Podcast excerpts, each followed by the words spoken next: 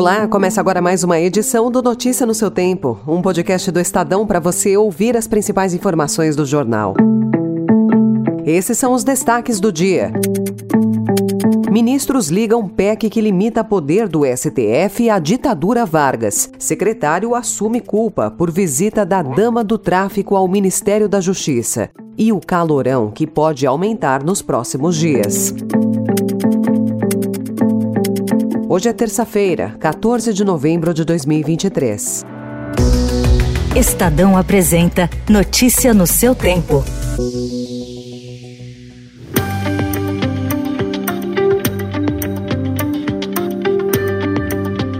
O presidente do STF, Luiz Roberto Barroso, e o decano da Corte, Gilmar Mendes, criticaram a proposta de emenda à Constituição prevista para ser votada hoje no Senado, que tira poder de ministros do STF, limita decisões monocráticas e pedidos de vista e autoriza parlamentares a caçar decisões da Corte. No seminário O Papel do Supremo nas Democracias, do Estadão, Barroso disse ser contrário à PEC porque, segundo ele, as mudanças reforçariam a ideia de que erros do país passam pelo STF. Criou-se em muitos segmentos da sociedade a percepção de que o Supremo era um problema, de que o Supremo dificultava a governabilidade.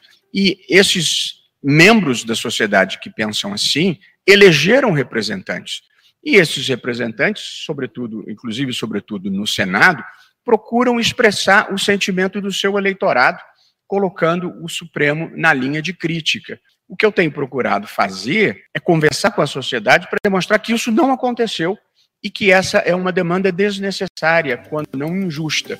Mendes associou a proposta à ditadura Vargas e disse que ela não tem boa origem. O decano adiantou que, se os senadores aprovarem a PEC, o plenário do STF deve derrubá-la.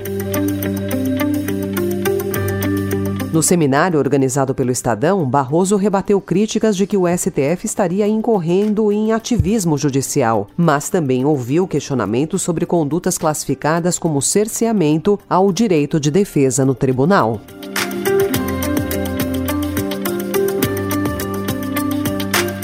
O secretário de Assuntos Legislativos do Ministério da Justiça, Elias Vaz, assumiu ontem o erro que permitiu que uma integrante do Comando Vermelho participasse de encontros com dirigentes da pasta. Por não ter, às vezes, feito uma verificação mais profunda é, de, é, das pessoas que ia receber, né? porque eu poderia ter exigido que cada pessoa que entrasse na minha sala eu, eu pudesse verificar. Aliás, é um procedimento que provavelmente deve adotar daqui em adiante para não acontecer esse tipo de coisa. Luciane Barbosa Farias estava como acompanhante e se limitou a falar sobre supostas irregularidades no sistema penitenciário. O ministro da Justiça, Flávio Dino, escreveu nas redes sociais que nunca recebeu, em audiência no Ministério da Justiça, líder de facção criminosa, ou esposa, ou parente ou vizinho. Após a revelação do caso, o Ministério da Justiça editou uma portaria para endurecer as regras de visitas à sede da pasta.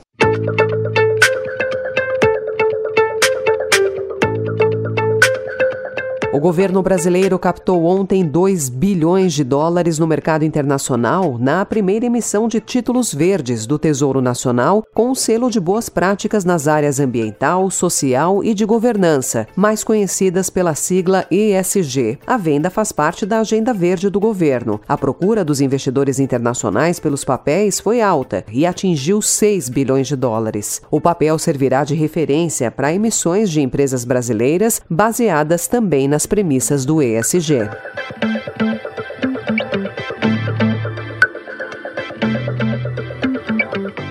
Brasil vem tendo um desempenho sofrível nos rankings internacionais que avaliam a competitividade econômica, mas está conseguindo melhorar a sua posição em outra área, a capacidade de formar, atrair e reter talentos. Em 2023, reforçando uma tendência observada nos últimos três anos, o Brasil ganhou mais quatro posições no Índice Global de Competitividade de Talentos, passando da posição de número 73 da lista, que inclui 134 países, para a 60 69. O ranking é produzido desde 2013 pelo Instituto Europeu de Administração de Empresas, que é uma das principais escolas de negócios do mundo.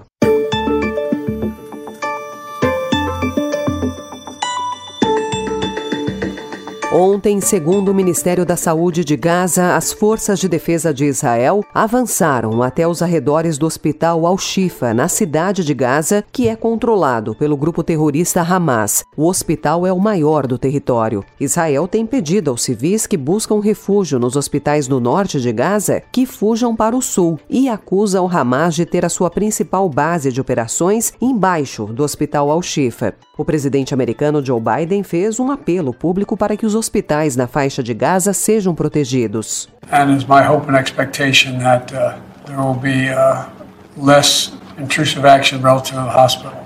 Segundo a ONG Médicos Sem Fronteiras, a situação do hospital é dramática. Em um vídeo exibido pelas principais redes de TV do país, o ministro da Defesa israelense Yoav Galan disse ontem que o Hamas perdeu o controle de Gaza.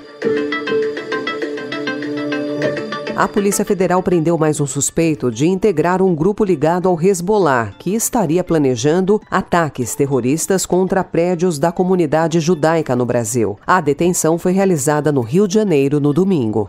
Notícia no seu tempo.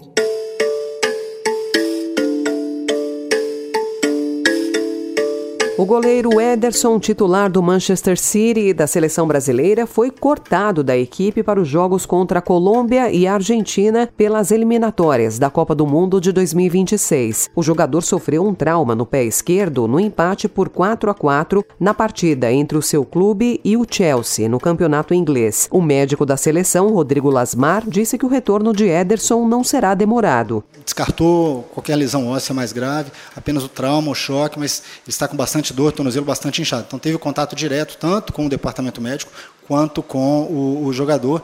Eu acredito que não, não vai ser uma recuperação que vai demorar muito tempo, mas para uma viagem imediata hoje, amanhã, nos próximos dias, visando já o primeiro jogo, aí nós temos um outro deslocamento para a Colômbia, o pé inchado, com dor, seria uma situação que, na necessidade, na obrigatoriedade de ter três goleiros, que ficaria muito complicado. O técnico do Brasil, Fernando Diniz, convocou Bento, do Atlético Paranaense, para o lugar de Ederson.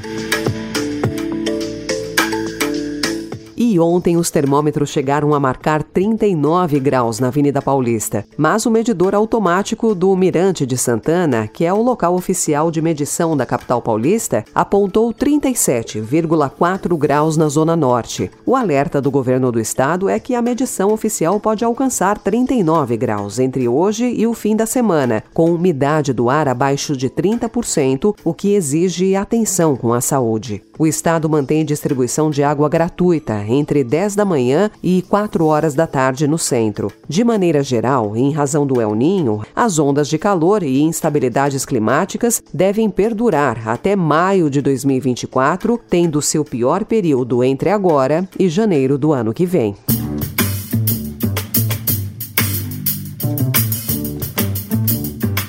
Essa foi mais uma edição do Notícia no seu tempo, com a apresentação em roteiro de Alessandra Romano, produção e finalização de Mônica Herculano. O editor de núcleo de áudio é Emanuel Bonfim. Você encontra essas notícias e outras informações no site estadão.com.br.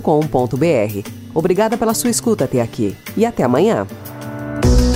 Você ouviu Notícia no seu tempo.